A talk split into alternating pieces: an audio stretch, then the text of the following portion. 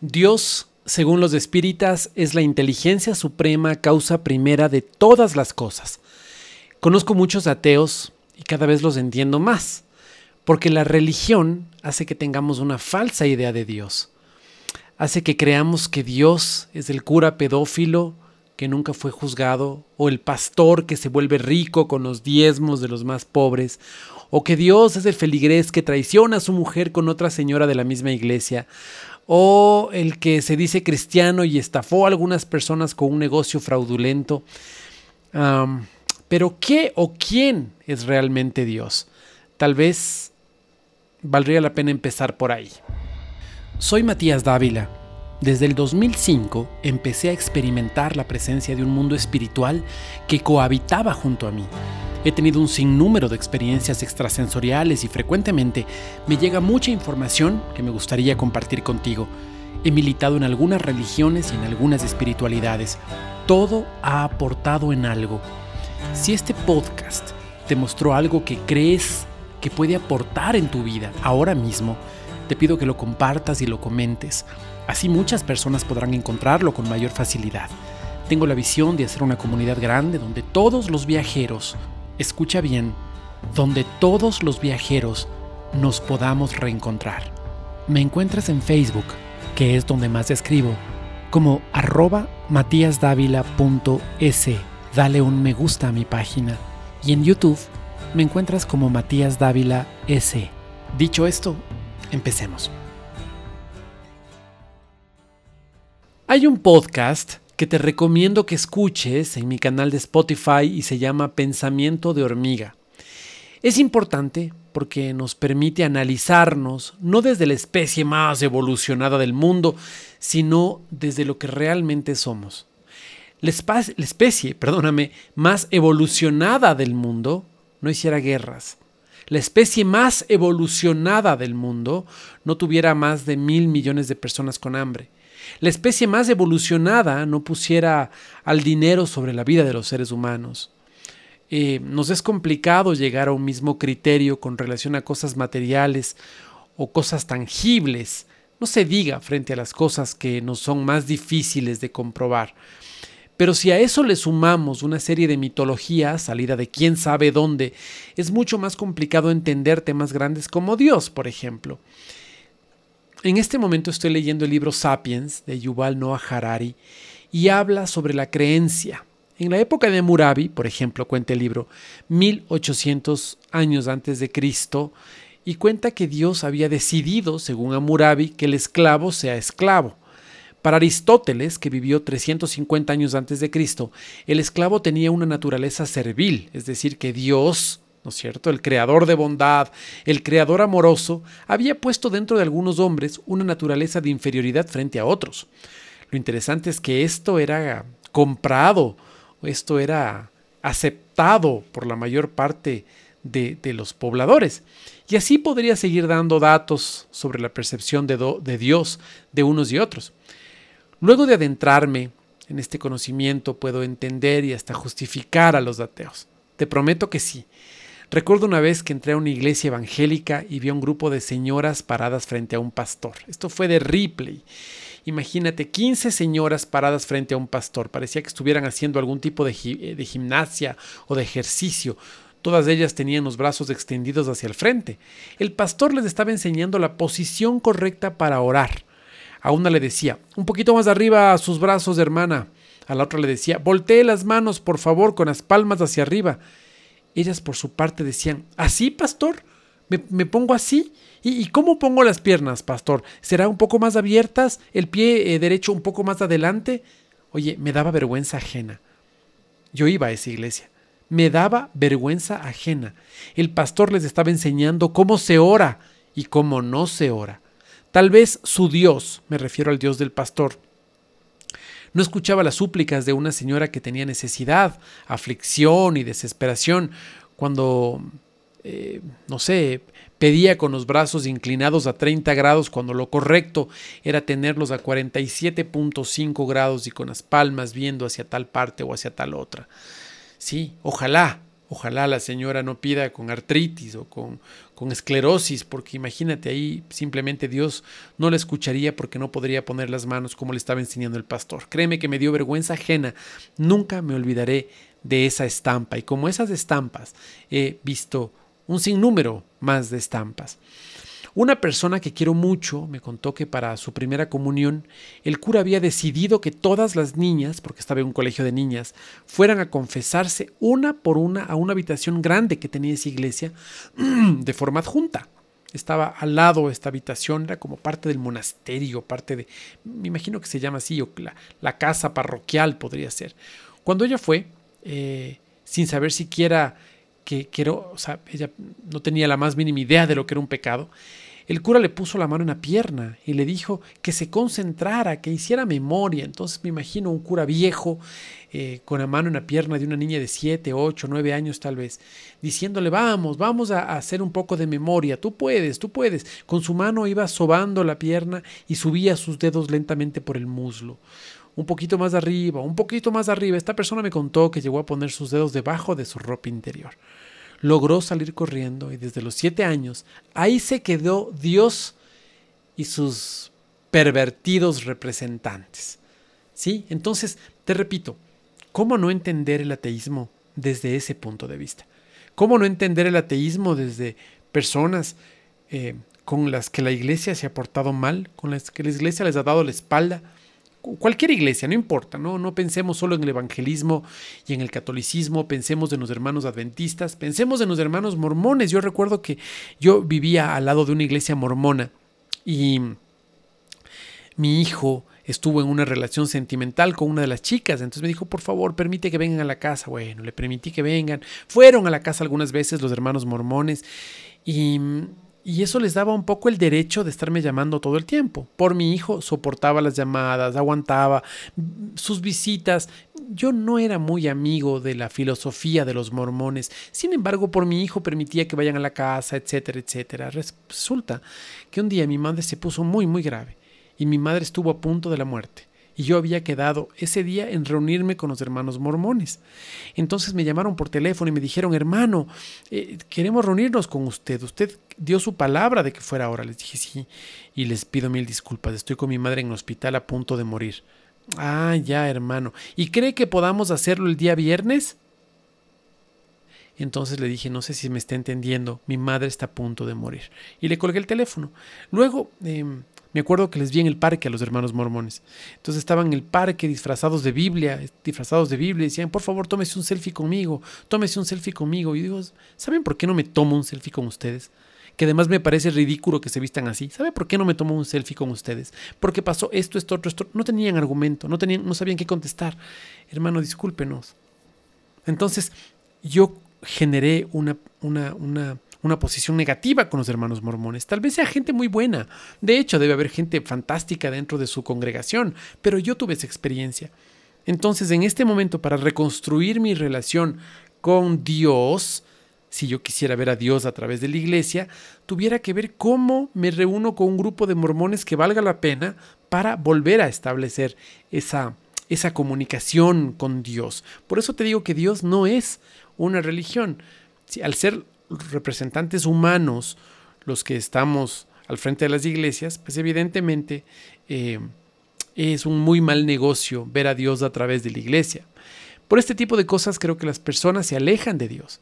El cerebro confunde una cosa con otra. Creo que las religiones en general le han hecho un flaco favor a nuestra relación con Dios. ¿Sí? Eh, o sea, esto es en términos generales. Em, no será la misma visión la que tienen unos de Dios y los otros de Dios. Pero no hablemos de personas que han sufrido de la mano de quienes representan a Dios, muy entre comillas de esto, ¿no? Pensemos solo en quienes creen en un Dios que se llama así y los de la iglesia de enfrente creen en otro Dios, que puede ser tal vez el mismo, que se llama de otra manera. Te pongo un ejemplo. Si ahora hablamos con tanta familiaridad de papá Dios, Ojo, no de mamá diosa, que hasta nos resulta extraño, pero vamos a dejar ese tema para otro podcast. Te decía, si todos hablamos de papá Dios, ¿sí? Em, esto se compone de dos palabras que significan algo totalmente para ti y para mí. Papá y Dios. Imaginémonos a una persona cuyo padre fue un hombre cariñoso. Ese es el único padre que conoce, así que lo relaciona inmediatamente con Dios.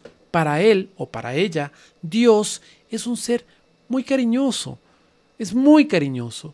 Pero ¿qué será o, qué pensará el que tuvo un padre violento, maltratador o ausente? Yo no quiero tener una relación con Dios porque tal vez se vaya, tal vez se muera como se murió mi papá, tal vez, tal vez eh, nos, genere esta, este sentimiento de desazón, de ausencia, como el que le generó a mi, papá, a mi mamá y a mí cuando se fue. O tal vez sea el Dios castigador, porque mi papá era muy maltratador, le pegaba incluso a mi mamá, a nosotros. Entonces, el, el mismo concepto de papá Dios puede significar varias cosas para uno y para otro. No hay un consenso frente a la palabra papá. Así que Dios será una cosa para unos y va a ser, evidentemente decía, va a ser una cosa para otros. En este momento estoy acompañando a una persona en su proceso de duelo. ella perdió a su padre. Em, se ha acercado tanto al cristianismo evangélico como al católico. Y los dos, pese a tener la misma fuente de inspiración divina, que es la Biblia, tienen teorías completamente diferentes con relación a la muerte, por ejemplo. Es decir, tal vez los teólogos de ambas denominaciones, tanto de evangélicos como de católicos, coinciden en la mayor cantidad de puntos, pero son los promulgadores de la mitología cristiana los que se van inventando un sinnúmero de cosas que no tienen sustento alguno. Te repito, los promulgadores de la mitología cristiana, estas personas que sacan conceptos de quién sabe dónde para empezar a, a justificar, a reclutar, quién sabe qué. Para los unos, no había que llorar a los muertos, porque no se les deja ir. Pero a la vez están seguros de que cuando uno muere hay dos caminos, el cielo o el infierno. La pregunta teológica que me gustaría hacer a estas personas es si no les dejo ir, ¿dónde están mientras uno les llora? ¿Sí? Y les llora eh, en un, em, em, uno por lo general cuando está en luto. Es decir, mientras uno está en luto y les está llorando a nuestros deudos, ¿dónde están? ¿En el limbo? Tomando en cuenta que el Vaticano, bueno, el Vaticano dijo que no existía el limbo, creo, ¿no es cierto?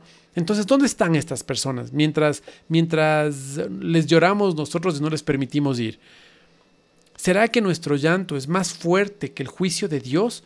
Porque para estas personas, para, para, muchos de estos credos, una vez que tú te mueres pasas al juicio de Dios. Inmediatamente eres juzgado. Entonces, ¿qué pasa aquí? Para los hermanos adventistas, en cambio, uno muere y uno queda en un sueño. Queda en un sueño hasta que venga el juicio final y sean juzgados. Entonces, aquí me, salta una duda teológica, por ejemplo. ¿Sí? Eh, para los otros, si esta persona se había portado mal y esta persona llega al infierno, cuando uno ora por, por, por un deudo, puede ser el diablo quien esté contestando. Esta mitología hace que nos hagamos la idea de, un, de, un, de un Dios y de otro Dios. ¿Sí? O sea, son dioses completamente diferentes y van a depender de la, de la capacidad retórica de los líderes. Y eso yo creo que repito, le hace un flaco favor al conocimiento de Dios. La religión le hace un muy flaco favor al conocimiento de Dios porque depende de, la, de, la, de las intenciones que tengan las religiones para con, los, para con las personas. Te voy a dar un ejemplo. El, el movimiento Pare de Sufrir, por ejemplo, uno de sus fundadores, déjame acordar cómo se llamaba el señor este, dijo claramente en una entrevista, Cristo es el camino, y yo soy el peaje. ¡Wow! Emir de Sousa, así se llama el Señor. Si Cristo es el camino, yo soy el peaje. Y ahí está la muestra, ¿no?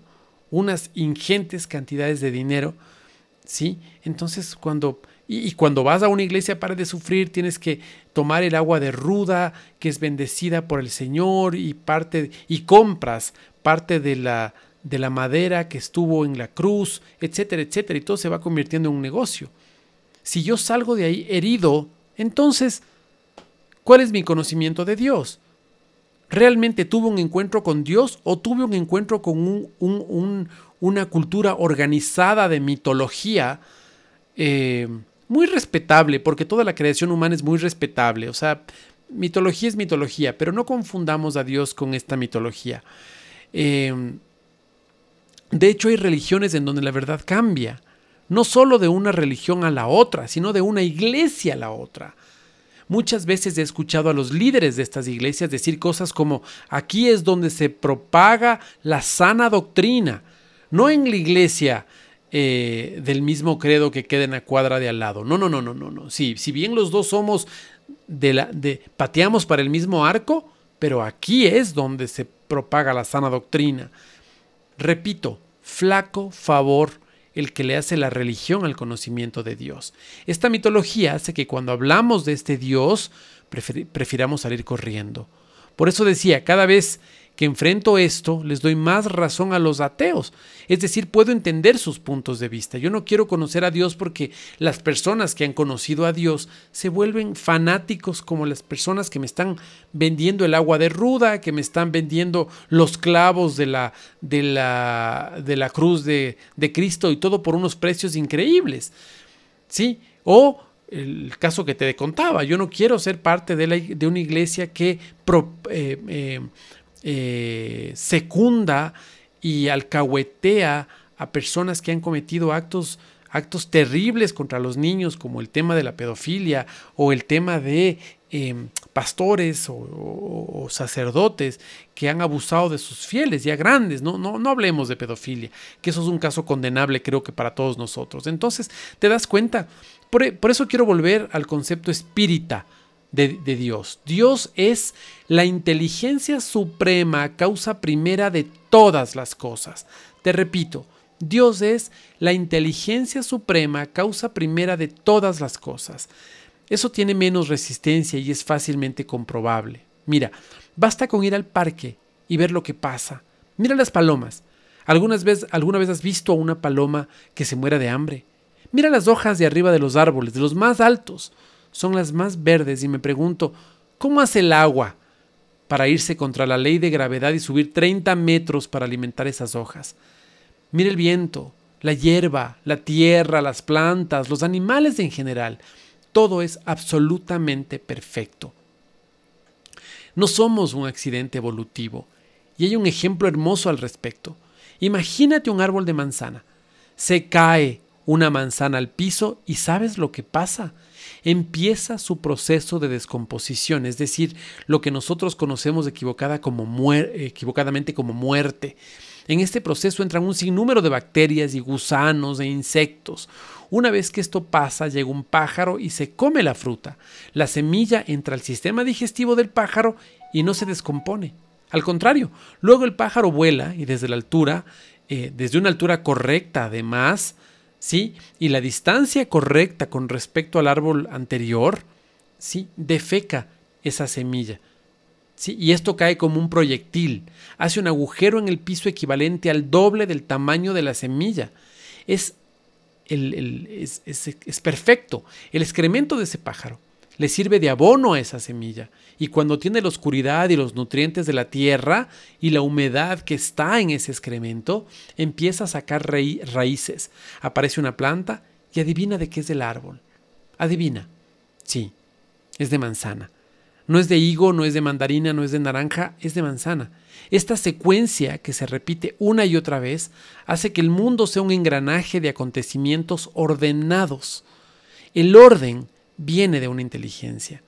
Si lanzas un grupo de cartas sobre una mesa, imagínate que tienes un naipe, ¿qué posibilidades hay de que una de estas eh, cartas caiga hacia arriba? Tal vez muchas. Ahora, ¿qué posibilidad hay de que caiga hacia arriba solo el as de corazones negros? Tal vez ya no muchas. Ahora te pregunto, ¿qué posibilidad existe de repetir mil veces el mismo ejercicio y que el 90% de las veces caiga arriba solo el as de corazones negros. Me imagino que esa ya es una posibilidad entre miles de miles de millones. ¿sí? Eh, eso es lo que pasa con el manzano. El manzano está siguiendo una secuencia inteligente, es una secuencia ordenada, no es una secuencia al azar. No somos un accidente del azar. La forma de entender a Dios es sentarse en el parque a ver cómo se abre paso la vida Aquí hay un concepto muy importante. Dios no es una necesidad. Dios es una realidad. Dios no es una necesidad, es una realidad. Por lo general pasa que en los momentos de mayor aflicción, es decir, cuando nuestros hijos o nuestras hijas o nuestros padres están en el hospital o cuando nos descubren un cáncer, es cuando decidimos pedirle a Dios. Entonces Dios de alguna forma se hace realidad en nuestras vidas. Es como si antes no existiría y ahora que es una que, se convierte en una necesidad, cobra importancia y aparece. Pero siempre estuvo ahí. Siempre estuvo ahí. Mientras nos iba bien el negocio, en la relación de pareja, en nuestro día a día con nuestros seres queridos que ya no están, Dios seguía haciendo que sube el agua desde la tierra hasta la copa de los árboles, riéndose de la gravedad. Además, seguía dándoles puntualmente la comida a las palomas. Seguía haciendo que el manzano pueda permanecer en el bosque gracias a las bacterias y los pájaros, pero tú no lo veías. Eso es diferente. Dios está en el proceso auditivo que te permite escuchar este podcast. A este Dios que me abunda y me sorprende y al que guardo todo respeto y reverencia, yo no le he llegado al punto de ponerle un nombre. ¿Mm? Si escuchaste el podcast, el podcast Pensamiento de Hormiga, podrás entender la razón por la que no le pongo nombre y creo que no lo haré tampoco y estoy seguro de que me ama así, sin ponerle un nombre y, y, diciéndole solamente Dios. Pero también estoy seguro de que su amor no es comparable al mío, como no son comparables el amor de una madre hacia un hijo que el del hijo hacia una madre. ¿Sí? Yo no soy madre. Por esa razón nunca podré comparar lo que siento por mis hijos con lo, por lo que siente la madre de ellos eh, eh, por ellos. Pero pero eh, no veo a un señor viejito sentado en una nube, ni a un guerrero celoso tal como lo presenta la religión. Lo veo como la inteligencia suprema, causa primera de todas las cosas. Yo y, mi afán de querer romantizar todo a lo Disney, veo un señor bonachón como Morgan Freeman, eh, vestido de blanco, haciendo cosas bonitas como en las películas. No, no. En absoluto no. Es la inteligencia suprema, causa primera de todas las cosas. Es un ser que mi cabeza no llega a entender. Dios no es bueno o malo por permitir que quiebres económicamente o que pierdas a un ser querido, porque la vida no se limita a estos dos acontecimientos pequeños. La vida es eterna. Mi madre, por ejemplo, no fue mala porque evitó que yo saliera a jugar mientras caía granizo me estaba protegiendo. Así de simple, me estaba protegiendo. Si hubiera jugado en el granizo seguramente me hubiera dado, o posiblemente me hubiera dado una neumonía. Me estaba protegiendo y hoy se lo agradezco. Hoy le agradezco a Dios también por haber permitido que desencarnara mi hija un día de mayo del 2007 y seis meses más tarde mi mejor amigo, mi padre. Gracias a ellos que puedo sentarme a hablar con personas que tienen procesos de luto no resueltos. Esto le da sentido a mi vida. En medio de un divorcio muy duro, descubrí mi misión de vida y hoy soy fiel a ese propósito, a esa misión. Mi misión, la que descubrí y luego empecé a enseñar a través de un curso de metas que está en la web. ¿Cuál es mi misión? Compartir mi forma de ver el mundo, a través de mi saber, mi actuar y mi entender para que sea la semilla para formar un mundo más colaborativo, generoso, inclusivo, divertido y responsable, donde todos tengamos las mismas oportunidades. Sí, esa es mi misión. Me demoré tres meses en conceptualizarla, pero esa es mi misión.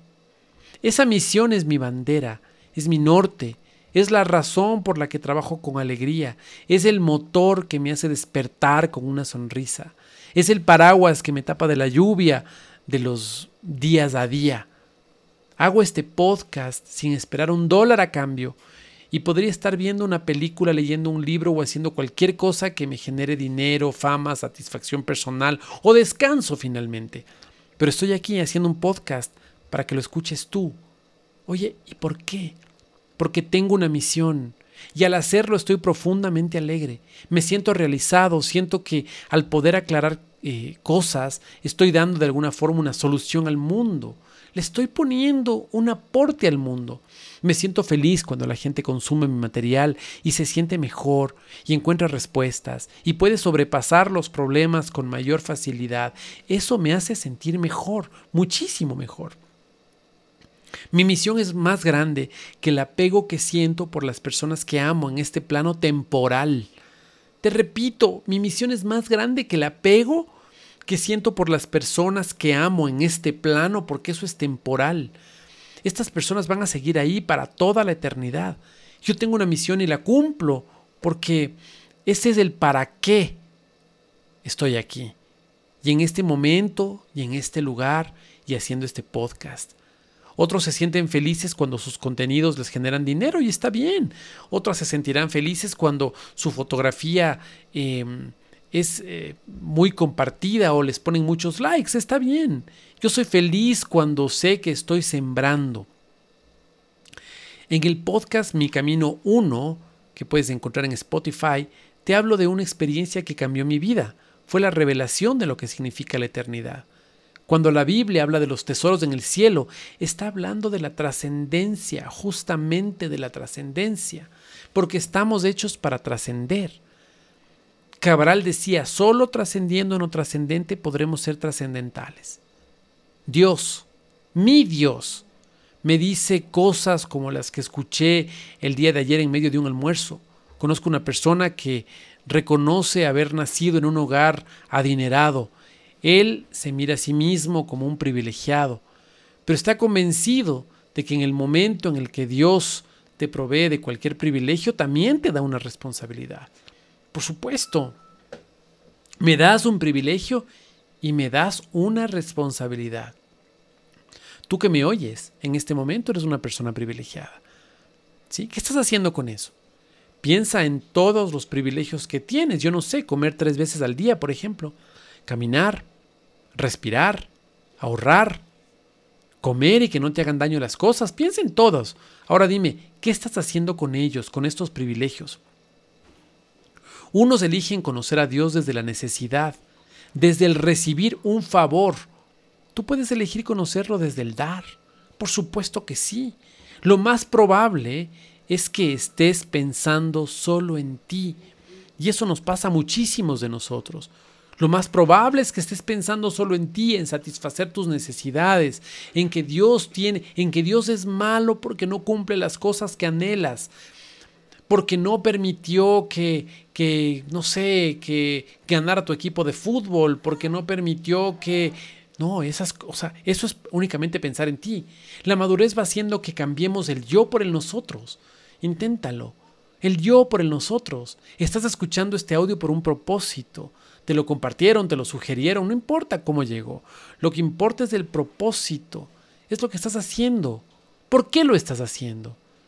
Dios me permite que te diga que los privilegios que tienes son para tu autosatisfacción, sí, en un grado muy pequeño. Realmente son para trascender. Tienes que trascender con esos privilegios que tienes, con estos dones que tienes. Me pide que te diga que al trascender es cuando estás completamente feliz. Es decir, me pide que te diga que no es una carga la que te pide que lleves eh, a cuestas, sino es tu mayor realización. Me pide que te diga que no hay muerte y que no hay tiempo, que ambas son ilusiones humanas. De hecho, me habla de Jeremías 33.3 y me dice con una voz sumamente alta, clama a mí y yo te responderé y te enseñaré cosas grandes y ocultas que tú no conoces. Me ha enseñado un montón de cosas ocultas, por eso estoy aquí. Por esa autoridad tengo yo para poder mandarte los audios y poder grabar estos podcasts.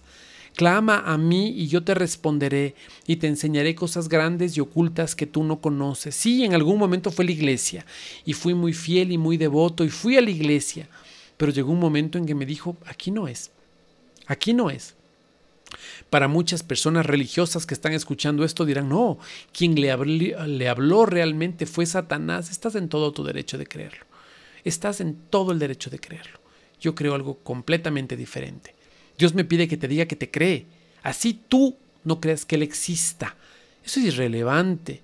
Y que no te quiere menos porque no creas en Él o en ella. Porque en Dios no hay dualidad, no hay el Él ni hay el ella. En cambio, en nuestra mente y en nuestro lenguaje lo hay. Dios me pide que te diga que ya es hora de establecer contigo un canal de comunicación. Quiere establecer contigo un canal de comunicación. Date el tiempo para lo importante, no solo para lo urgente. Me dice que te pida una cita, dásela, dásela. ¿Dónde? No en una iglesia. No quiere verte en la iglesia. Tal vez en ese lugar donde te sientes cómodo, donde te sientes cómoda. Tal vez en ese cuarto donde estás solito, solita por la noche. Tal vez en el parque donde puedes ir muy por la mañana y estar un momento sentado, sentada. Piénsalo, piénsalo. Me puedes seguir en Facebook como arroba matíasdávila.es, Matías sin H, M-A-T-I-A-S, Dávila con B pequeña, punto S. Y mira mis publicaciones. Me encantaría que además puedas recomendar este material a otras personas. Hay muchas personas que en este momento tienen mucha necesidad y yo te agradecería que podamos llegar a esas personas. Me siento muy feliz de poder llegar cada semana con un audio, pero me siento más feliz de poder establecer contigo una relación. Así sea unilateral, así tú me escuches y digas, ah, ¿será que algún día le conozco? ¿Será que algún día le voy a conocer? Ojalá, ojalá que así sea. Yo estoy convencido de que sí. Permíteme agradecerle a Dios por ti, por tu vida, por tu esfuerzo, por tu sacrificio, por cada cosa que emprendes. Gracias por estar ahí. Te abrazo y nos estamos escuchando pronto. Gracias.